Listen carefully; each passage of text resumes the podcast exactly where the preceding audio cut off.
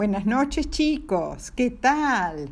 Bueno, hoy, 17 eh, de agosto, el día en que honramos al general San Martín, quería hablarles sobre el famoso monumento al ejército de los Andes que se encuentra en la ciudad de Mendoza. ¿Dónde está este monumento? En el Cerro de la Gloria, en el Parque San Martín. Y seguro que eh, lo conocen porque eh, estaba en el billete de cinco pesos. Eh, ahí se, se, veía en el dorso. Por ahí sus papás han guardado algunos de esos billetes que ya no se usan. ¿Quién fue el escultor? El escultor fue un uruguayo llamado Juan Manuel Ferrari, eh, que antes de diseñar el monumento visitó el cerro y lo encontró ideal para su obra. Fue inaugurado en 1914.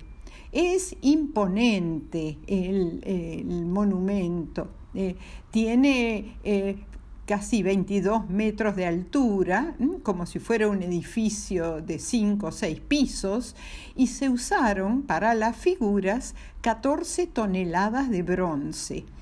En la base, eh, la base es eh, de piedras, de rocas, que sugieren los picos de la cordillera de los Andes y que fueron, estas rocas fueron traídas de la alta montaña mendocina, de la zona de Uspallata, eh, uno de los lugares por donde se realizó el cruce de los Andes.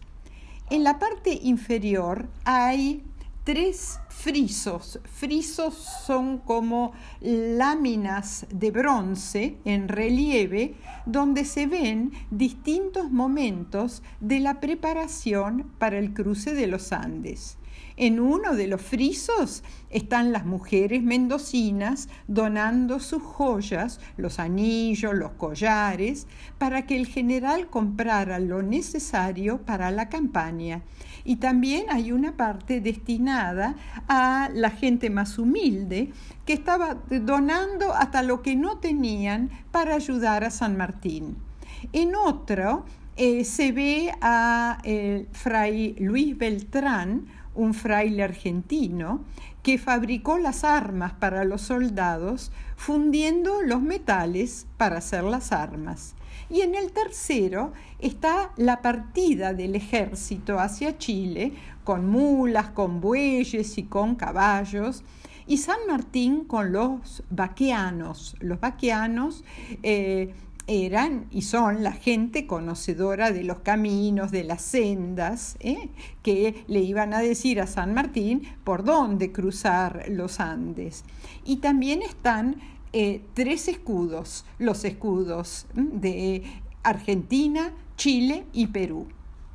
Eh, más arriba está la estatua del general San Martín. Es una estatua ecuestre, quiere decir eh, eh, San Martín está a caballo.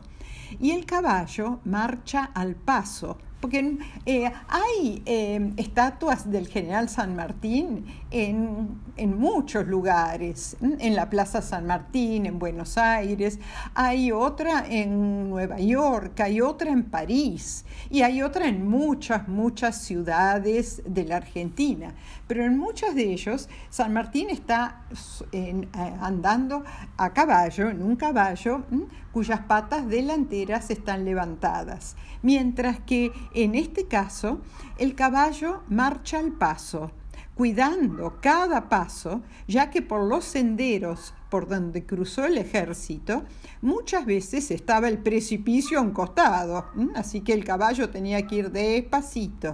Y San Martín no está con su uniforme militar, sino con un abrigo para soportar el frío de la cordillera, y se lo ve pensando, con los brazos cruzados, mirando al horizonte.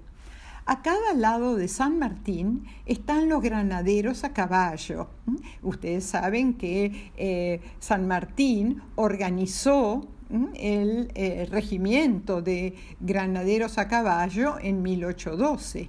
Y más arriba hay un grupo de soldados atacando al enemigo. A su lado hay un cóndor, típico pájaro de los Andes, que está por levantar vuelo.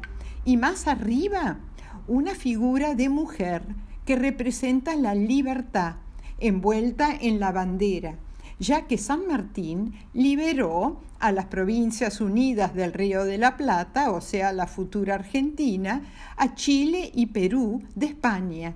Por eso, en sus manos, la estatua, que representa la libertad, sostiene cadenas rotas, las cadenas que nos ataban a España.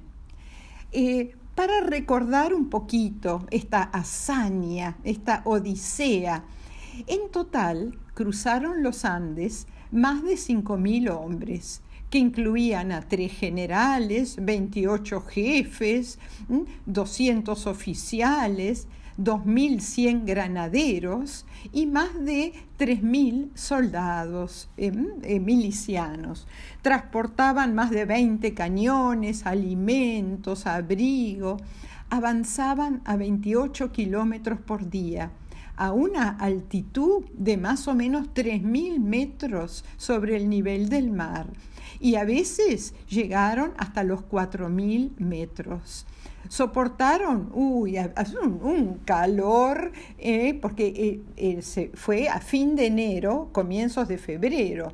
Y durante el día hacía 40 grados, no, 40 no, perdón, 30 grados. Y a la noche bajaba a 10 grados bajo cero.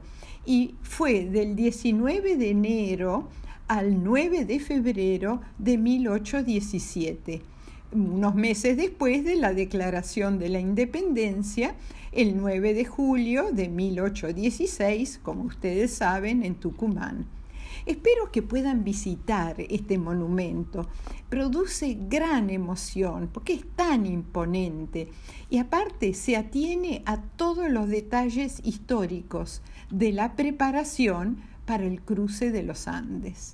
Bueno chicos, espero que les haya interesado, espero que en un futuro lo puedan visitar y seguramente van a sentir la misma emoción que sentí yo. Eh, un beso tren para todos, buenas noches.